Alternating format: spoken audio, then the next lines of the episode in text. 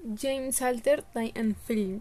James Salter was pilot in the United States Air Force who abandoned the military profession in 1957 after the publication of the their first novel, The Hunter who is best known as novelist, but during the 60s and 70s were working in the film making. Salter made documentaries, wrote texts for film and even was the editor of a Country starring Charles Chaplin and Sam Waterston in Passion Fashion which was adapted from Salter Post the Dice published in the New Yorker 1997 Salter the Wish History History of Sea Life in Film.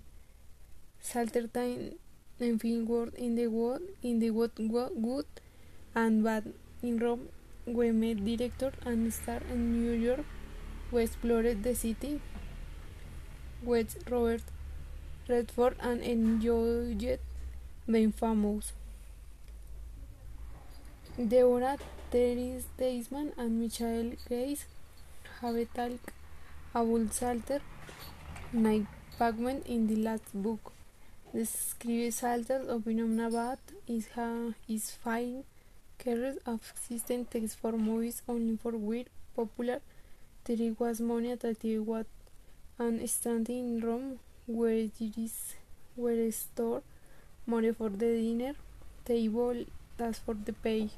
Salter Tau we wasting waste time Berman we wasting his time in larger artist way but instead make for attractive writing.